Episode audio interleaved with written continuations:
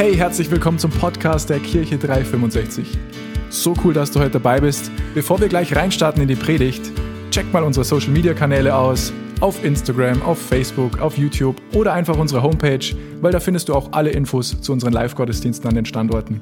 Und egal wo du gerade bist, wir hoffen, die Botschaft spricht zu dir, ermutigt dich und bringt dich einen großen Schritt weiter. Und jetzt ganz viel Spaß beim Zuhören.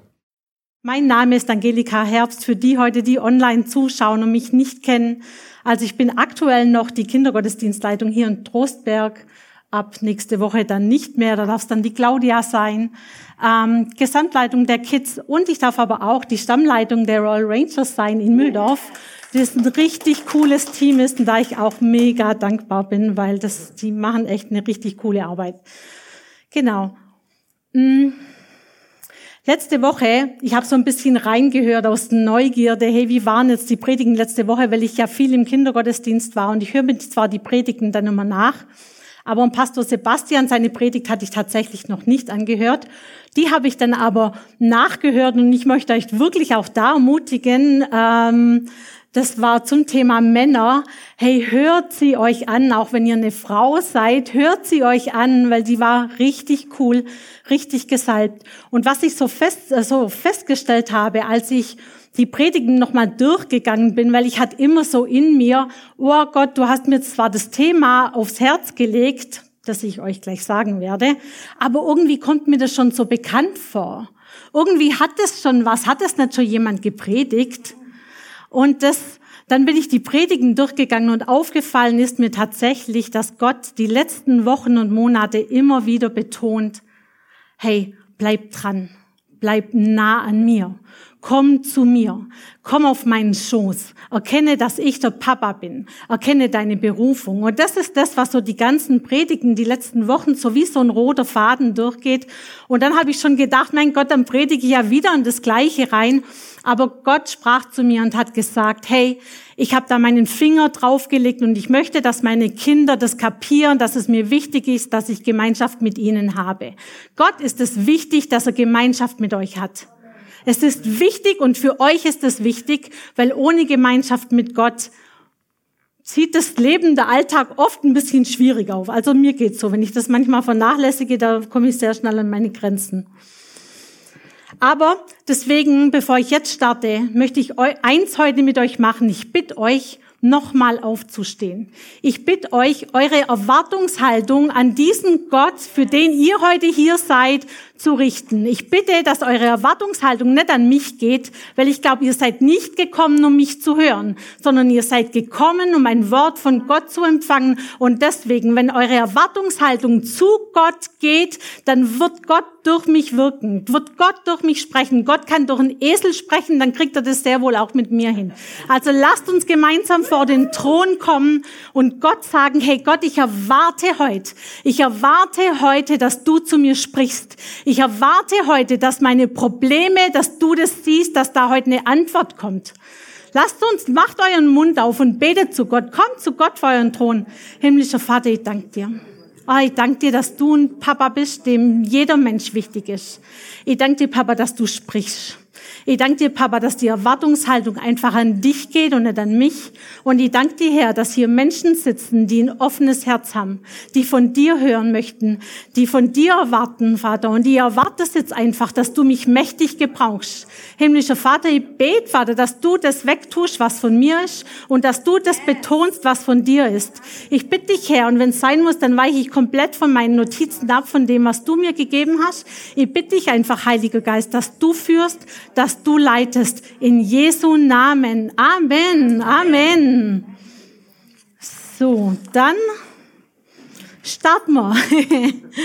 Der Titel meiner Predigt heute lautet also, bleib dran.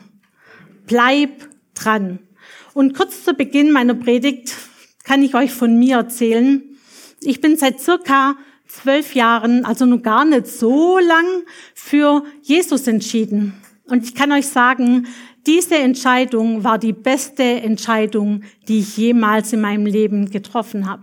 Und zwar war es nicht die beste Entscheidung, weil alle Herausforderungen plötzlich weg waren und ich ein bequemes Leben hatte, sondern im Gegenteil.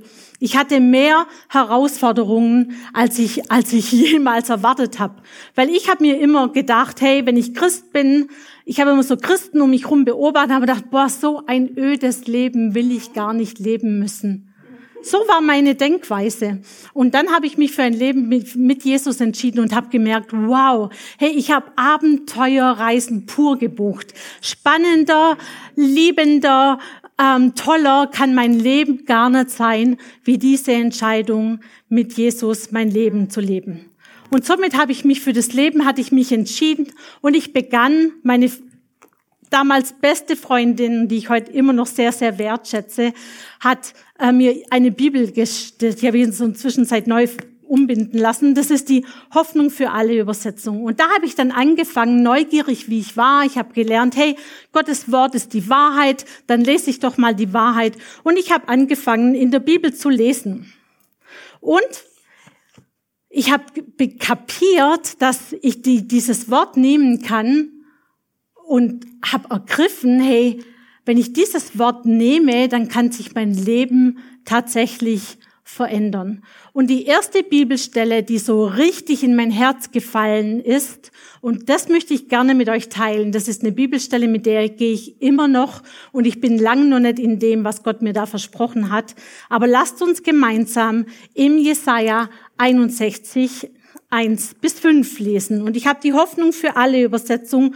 Und wenn du eine Bibel dabei hast, dann möchte ich dich wirklich ermutigen, hol sie raus, den alten Schinken, blätter da drin rum.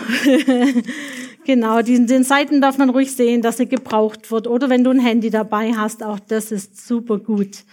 Also, Jesaja 61, 1 bis 5. Und meine Hoffnung für alle Übersetzungen steht, das ist eine Überschrift. Also das ist nicht Gottes Wort, das ist eine Überschrift. Und da steht, die Trauerzeit ist vorbei.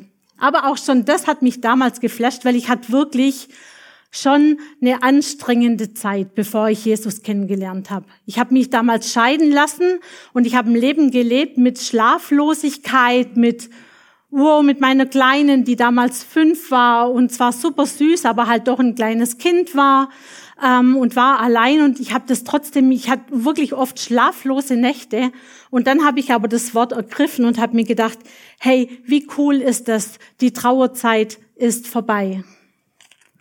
Und dann geht's los. Im Jesaja 1 steht, der Geist des Herrn ruht auf mir, weil er mich berufen hat.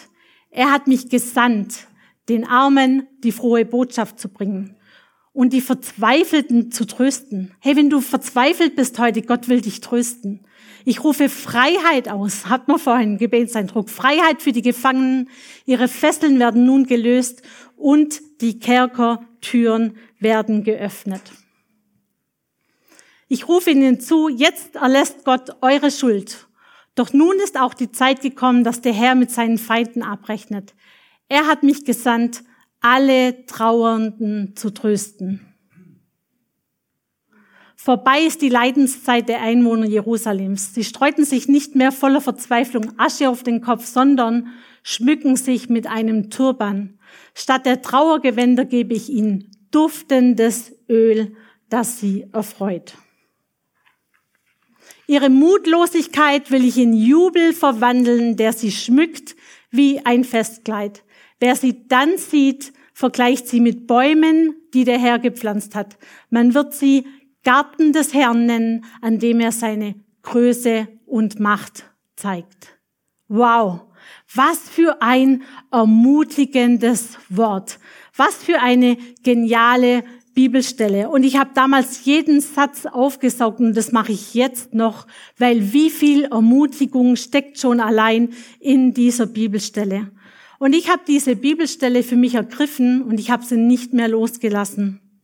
Durch Jesu wurden mir Festkleider angezogen und Jubel zugesagt. Hey, wie cool ist das, wenn ich morgens aufstehen kann und egal wie es mir geht, ich darf jubeln. Hey, jubelt mal, Gemeinde. Das ist doch zum, das ist doch echt ein Grund zum Jubeln, oder? Ah, wie cool. Und ich brauche mir keine Angst mehr haben. Ich brauche keine Angst mehr haben, weil Gott ist einfach bei mir. Er hat mir das alles zugesagt. Und ganz ehrlich, als ich ganz frisch Christ war, hey, da habe ich das gelebt voll, weil da habe ich Dinge erlebt mit meinem Gott. Da habe ich gedacht, wow, ich habe Wunder erlebt. Gott ging mit mir. Er hat mir Heilung da geschenkt. Also, da sind Dinge passiert, da war ich gar nicht mehr fertig mit erzählen. Und ich war so begeistert von meinem Gott. Und ich habe gedacht, wow, wie cool ist das? Ich habe zwar jede Menge Anfeindungen gehabt, auch von meiner Familie und von meinen Freunden, aber trotzdem habe ich es gefeiert, wie cool Gott ist und was er alles in meinem Leben tut. Und plötzlich ist was passiert. Es kam eine Zeit, plötzlich, wo ich mir gedacht habe, wow, hey, was ist denn jetzt schiefgelaufen? Wo ist mein Papa geblieben? Was ist hier mit diesen Wundern? Warum passiert hier nichts mehr? Und es war für mich, als wenn mich Gott auf einmal vergessen hätte. Es war für mich, wie wenn ich gedacht habe, hey, wo, was ist passiert? Ich weiß nicht, ob ihr die Zeit kennt, dass ihr denkt, hey, Gott, ich sitz hier, ich tue genau das, was von mir, was du von mir möchtest, aber wo bist du? Und es war genau so damals bei mir. Ich bin umgezogen von Ulm hierher nach Mühldorf, um Gemeinde zu gründen, um seinen Willen zu tun. Ich bin umgezogen deswegen. Also was kann man mehr tun, als sich hinzugeben, seine Familie hinten links liegen zu lassen, seine Freunde, seine Arbeit, alles, sein ganzes Umfeld, das man so sehr liebt, um dann hier nach Mühldorf zu ziehen, Reich Gottes zu bauen. Und plötzlich war mein Gott nicht mehr da. Plötzlich war Gott nicht mehr da. Klar war er da, aber ich habe ihn nimmer gespürt. Ich habe ihn nimmer so gespürt wie damals in meinem Leben. Und es war eine Zeit, ich habe, glaube so viel geweint wie in meinem Leben noch nie. Ich habe so viel geweint, ich habe mich so einsam gefühlt. Ich saß in meinem tollen Doppelhaushälfte, die ich mir damals gemietet hatte, mit Nachbarn nebenan, die ich gut kannte, aber ich war so einsam und so allein und bin mit dieser Einsamkeit zu Gott gegangen, aber irgendwie war da, da war irgendwie, war da was, da war nichts. Da war nicht diese, diese Freude und dieses Ding, das hat auf einmal gefehlt. Und was auch war, ein Teil von meiner Familie, die wohnen hier in Niederbayern. Ich bin eigentlich ein Stück weit auch zum anderen Teil von meiner Familie wieder gezogen, aber plötzlich ist der Kontakt abgebrochen, weil die haben sich oder wurde recht wenig, weil die haben sich gedacht, hey, wie fanatisch muss man sein, um wegen einer Kirche alles, was man hat, hinten zu lassen und wegen einer Kirche ähm, umzuziehen. Für die war ich plötzlich einfach so ein bisschen strange. Und dann wurde der Kontakt gemieden. Aber das hat halt meine Einsamkeit noch mal in Topfen draufgesetzt. Was auch passiert war, mir ging es finanziell so schlecht, wie schlecht mir es noch nie ging. Ich bin plötzlich in ein, ein Nichts gerutscht, wo ich mir gedacht habe, wow, wenn ich jetzt meine Familie, mein Kind nicht mehr versorgen kann, hey, was mache ich dann? Und ich hatte Panik bekommen. In mir stieg echt Angst hoch. Und ich habe immer wieder gesehen, gelesen, gehört, auch von anderen Diener Gottes, auch in der Bibel gelesen, dass es tatsächlich Wüstenzeiten gibt. Ich weiß nicht, kennt ihr Wüstenzeiten? Kennt ihr Zeiten, die sich echt trocken anfühlen? Kennt ihr Zeiten, wo ihr denkt, hey, wow, irgendwie sieht es anders aus als das, was da in dem Wort steht. Irgendwie sieht es anders aus als was da im Jesaja steht. Also, das davon zu hören, dass es solche Wüstenzeiten gibt, und es tatsächlich durchzumachen, das sind echt, das sind nochmal zwei Paar Schuhe. Also das ist schon nochmal ein ganz anderes Gefühl. Ja, in der Zwischenzeit wohne ich seit ein paar Jahren hier und mein Leben hat sich normalisiert. Mein Leben hat sich so weit normalisiert, dass ich meinen Dienst mit Freude in der Gemeinde tue, dass ich total gerne den Kindern diene, den Familien diene. Mein Leben hat sich so weit normalisiert, dass neue Freundschaften kamen. Ähm, aber, und ich möchte jetzt wirklich ähm, da ganz offen mit euch sprechen, ich will kein normales Leben. Das will ich gar nicht.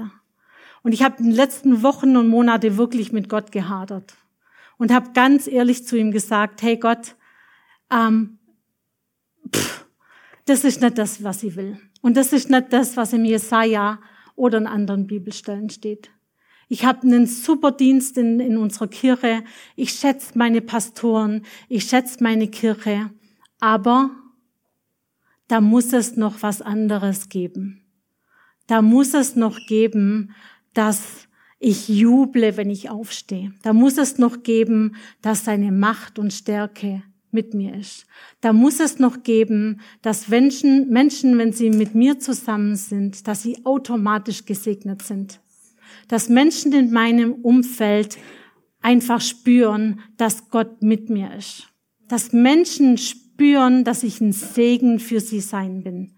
Und da war ich die letzten Wochen nicht ganz. Muss ich ganz ehrlich sagen. Ich habe klar ein tolles Leben jetzt, ich habe einen super Job und das passt alles. Aber ist es tatsächlich so, dass wenn Menschen um mich herum sind, dass sie unbedingt diesen Gott kennenlernen wollen, diesen Jesus, der für mich gestorben ist? Ich glaube, es war in den letzten Wochen und Monaten nicht so. Glaube ich nicht.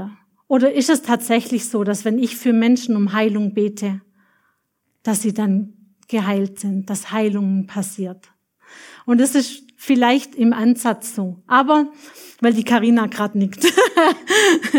Aber ich bin trotzdem noch einen Ticken von dem entfernt.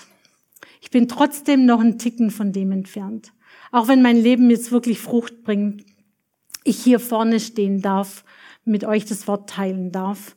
Aber mir fehlt immer noch diese, diese Power und diese Kraft dahinter.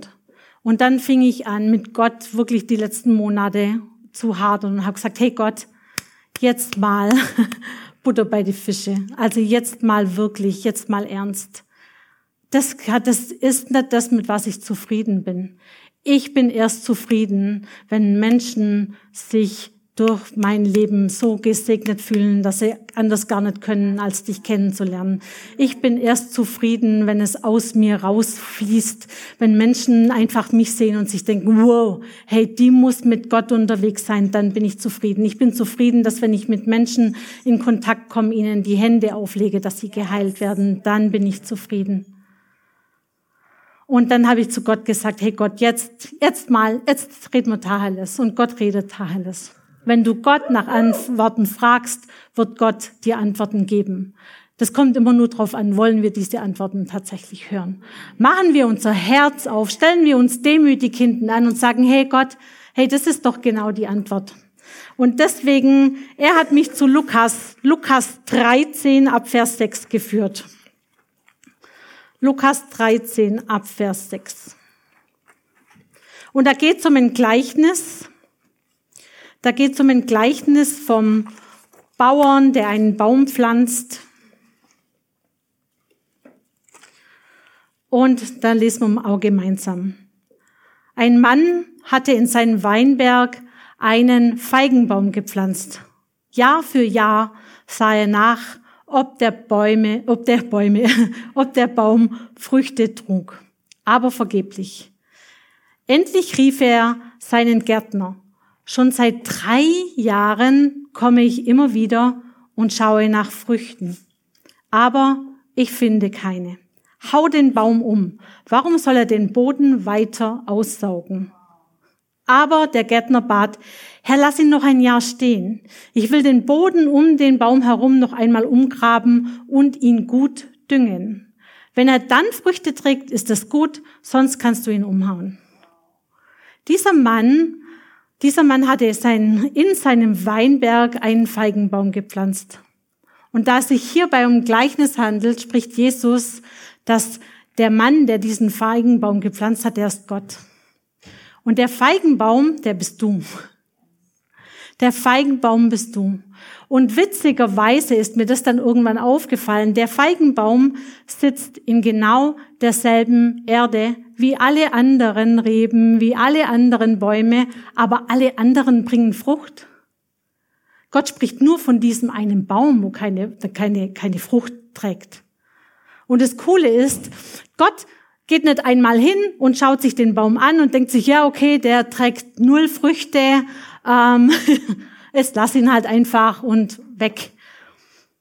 Macht er nicht, sondern Gott geht jedes Jahr zu diesem Baum hin Und Gott geht mit einer gewissen Erwartungshaltung hin. Gott geht nicht hin und denkt sich, ja, der wird schon wieder nichts haben, sondern Gott geht genau mit der Erwartungshaltung hin, wow, dieses Jahr trägst du Früchte. So geht Gott dahin. Und das macht Gott auch, wenn er unser Leben sieht, hey, du trägst Früchte und er ist bei dir und er will das sehen. Aber er geht hin und denkt sich, ja, irgendwie schaut der Baum irgendwie von Jahr zu Jahr mickriger aus und er saugt eigentlich nur den Boden aus. Er saugt nur den Boden aus. Mehr macht dieser Baum eigentlich nicht. Lass mich kein Baum sein, der nur den Boden aussaugt. habe ich mir da echt gedacht. Ich habe das so gelesen, aber da oh, ich will nicht den Boden aussaugen. Ich will da schon, genau. Und dann sagt er, hey, hau den Baum um. Das sagt er zu seinem Gärtner. Und der Gärtner ist Jesus. Der Gärtner ist Jesus. Und wie cool ist das, dass Jesus sich quasi vor den Baum hinstellt, vor dich hinstellt und sagt zu diesem Gärtner, äh, zu diesem, zu diesem, der wo den Baum gepflanzt hat, sagt er, hey, Hey, lass den Baum einfach mal in Ruhe, schreibt die Amplified-Übersetzung. Hey, lass ihn in Ruhe, komm zu mir. Wenn du ein Problem mit diesem Baum hast, dann mach das mit mir aus. Dann komm zu mir deswegen. Ähm, ich werde ihn umgraben, ich werde ihn neu düngen, ich werde ihm neue, neu, ich werde die Erde um ihn umgraben und ich werde ihm neuen Dünger geben. Kümmer dich, nimm um den Baum. Wenn du ein Problem hast, komm zu mir. Das sagt Jesus. Und das macht Jesus auch mit uns. Und das ist mir nochmal aufgefallen, so in diesen ganzen Dingen. Hey, mein einziger Job ist, einfach dran zu bleiben. Mein einziger Job ist, an Jesus dran zu bleiben, denn er kümmert sich um alles andere. Er düngt dich, er macht es mit Gott aus. Wenn Gott irgendwas zu dir sagt, stellt sich Jesus davor und sagt, hey, mach das mit mir aus. Lass diesen Baum einfach mal. Ich kümmere mich. Und wenn er nach einem Jahr immer noch so mickrig ausschaut, dann kannst du ihn von mir aus abhauen.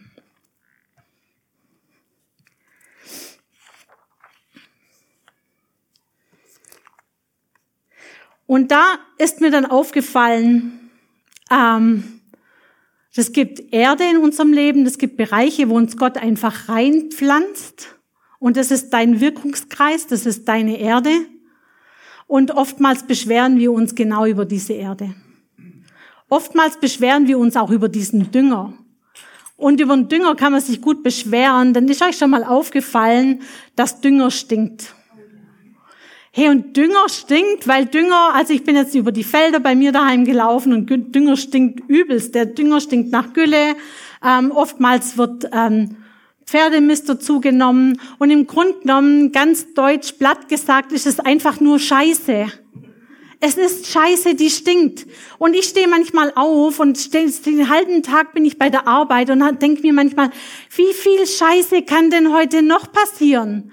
Wie viel Mist, was ist denn heute los? Wie viel Mist kann denn heute noch passieren?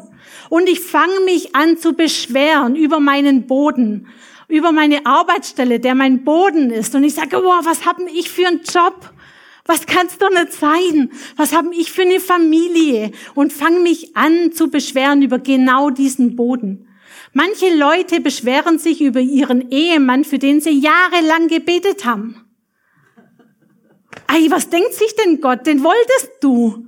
Dann beschwer dich doch jetzt nicht da. Bet für ihn. Aber das machen Christen so. Ich würde es wahrscheinlich genauso machen. Da betest du jahrelang und holy und alles gut und dann steht der Typ da und denkst du, okay, so habe ich mir das vielleicht das nicht vorgestellt. Aber das ist genau dieser Mann, der Gott dir, den Gott dir gegeben hat. Das ist genau diese Arbeitsstelle, die Gott dir gegeben hat. Und das ist genau dieser Freundeskreis, diese Familie. Das ist dein Boden. Jammer nicht über deinen Boden. Hör auf, über deinen Boden zu jammern. Okay? Gott möchte den Boden umgraben. Er möchte ihn neu düngen. Und Dünge stinkt und Dünge ist scheiße. Und es ist manchmal so. Aber hör doch auf, über diesen Dünger zu meckern. Weil Gott möchte in deinem Leben Früchte sehen. Und Früchte sieht man, hat man immer zu mir gesagt, wird interessant wird's, wenn Druck draufkommt. Interessant wird's, wenn Druck auf dich kommt.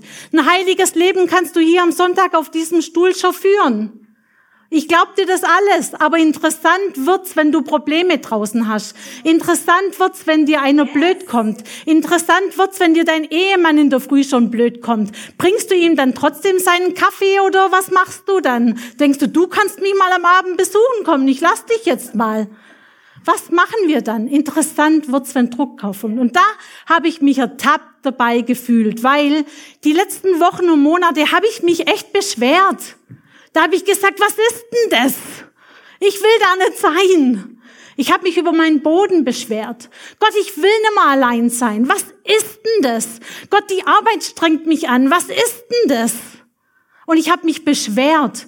Und dann hat mir Gott gezeigt, hey, du bringst keine Frucht, weil du nicht in Liebe wandelst, weil du nicht das Wort Gottes aussprichst, weil du nicht weil du nicht, weil du nicht, da gibt's, gab's hundert Gründe, was ich nicht getan habe. Klar wirkt Gott nicht durch mich in meinem Leben. Ich habe mich beschwert über Erde, in, die, in der ich nicht sein wollte. Ich habe mich beschwert über Dünger und ich weiß nicht, wo du gerade drin steckst. Ich weiß es nicht. Aber hör doch auf, dich zu beschweren. Hör auf damit. Weil wenn Druck drauf kommt, da können wir dann mal lesen. Und das steht im 1. Korinther 13 ab Vers 4. Wenn Druck drauf kommt, was kommt raus? Gott ist Liebe, haben wir vorhin gehört im Gebetseindruck. Gott ist Liebe. Liebe soll aus uns rauskommen. 1. Korinther 13 ab Vers 4. 1. Korinther 13 ab Vers 4.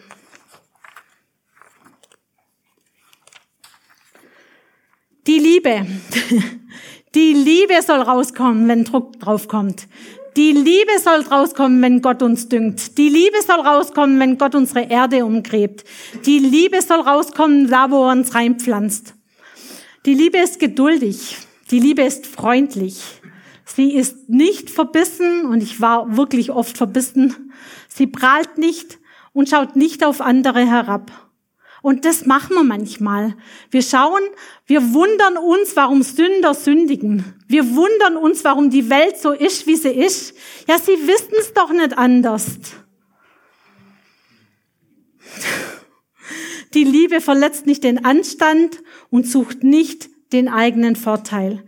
Sie lässt sich nicht reizen und ist nicht nachtragend.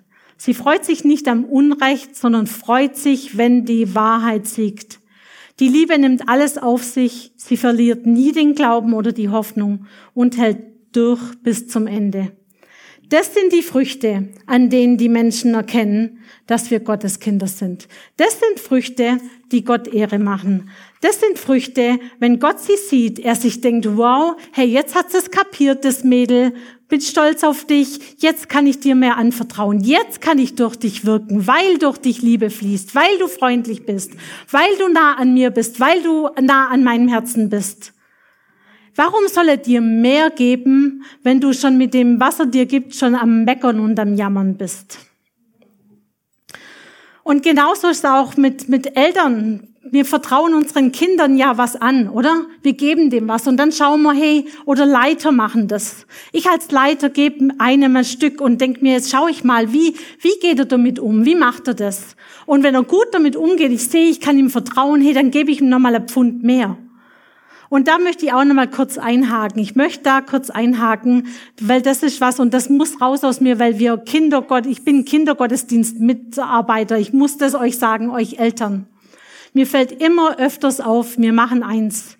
Wir Eltern fangen an, den Kindern jedes Problem aus dem Weg zu räumen. Wir Eltern fangen an, wenn wir merken, unserem Kind wird unbequem, dann gehen wir hin und machen dem alles wieder schön. Und es ist so falsch. Das ist so falsch. Aber da spreche ich genauso zu mir selber, weil wir leiden ja mit unserem Kind. Und wir wollen ja, dass es unseren Kindern gut geht. Auf der Sinn von der Herzenshaltung ist richtig. Aber das, was wir produzieren, das wollen wir nicht haben. Weil wenn wir alles, was irgendwie blöd ist und dumm läuft, unseren Kindern wegnehmen, dann ist es einfach nur nicht clever, weil wir schaffen keine Erwachsenen, die mal irgendwann selbstständiger Leben leben können. Was wir machen, wir produzieren abhängige Kinder. Die Kinder werden von uns abhängig sein, weil sie es nie gewohnt waren, ihre Probleme selber zu lösen. Lasst den Düngern bei euren Kindern. Die kommen sehr wohl damit zurecht. Und ihr dürft nicht vergessen, diese Kinder sind genauso auch Gottes Kinder. Gott kümmert sich schon um eure Kinder. Er hat es im Griff. Das können Sie mir echt glauben. Ich bin da auch schon mehr als durch. Aber mir ging es auch nie anders. Nehmt den Dünger nicht weg. Aber um das wieder auf das zurückzukommen, was, was, was wir jetzt gerade hatten. Ähm, und ich weiß nicht, wie es, wir hatten vorher gesprochen, die Hilde und ich, und wir haben festgestellt, boah, das Jahr ging so schnell rum. Und ich finde auch generell dieses 2022 ging so schnell rum. Wir haben schon wieder September. Und es war so, wow, hey, wo ging dieses Jahr hin? Und ich weiß, Anfang des Jahres hatte ich auch eine Zeit mit dem Herrn und ich habe wirklich auch gesagt, hey, ich brauche ein paar Bibelstellen, ich brauche ein paar Dinge und Gott hat mir Verheißungen gegeben. Hat Gott dir Verheißungen gegeben? Yes. Wenn er dir keine gegeben hat, dann schau ins Wort, da sind jede Menge Verheißungen drin. Und es ist September. Bist du schon in dem, was Gott dir verheißen hat, oder bist du immer noch am Jammern? Also ich bin da noch lange nicht drin. Aber jetzt habt ihr eine Entscheidung und das möchte ich euch heute mit euch gemeinsam machen. Ich muss das genauso machen wie ihr. Lassen wir das Jahr jetzt als abgehakt und denken uns, oh, jetzt gibt's eh schon wieder bald Platzerl und Lebkuchen im, im, im Regal und es ist eh schon wieder bald Weihnachten und das Jahr ist eh schon gelaufen. Kommen, wir starten neues Jahr, neues Glück und so weiter. Das lassen wir dieses Jahr.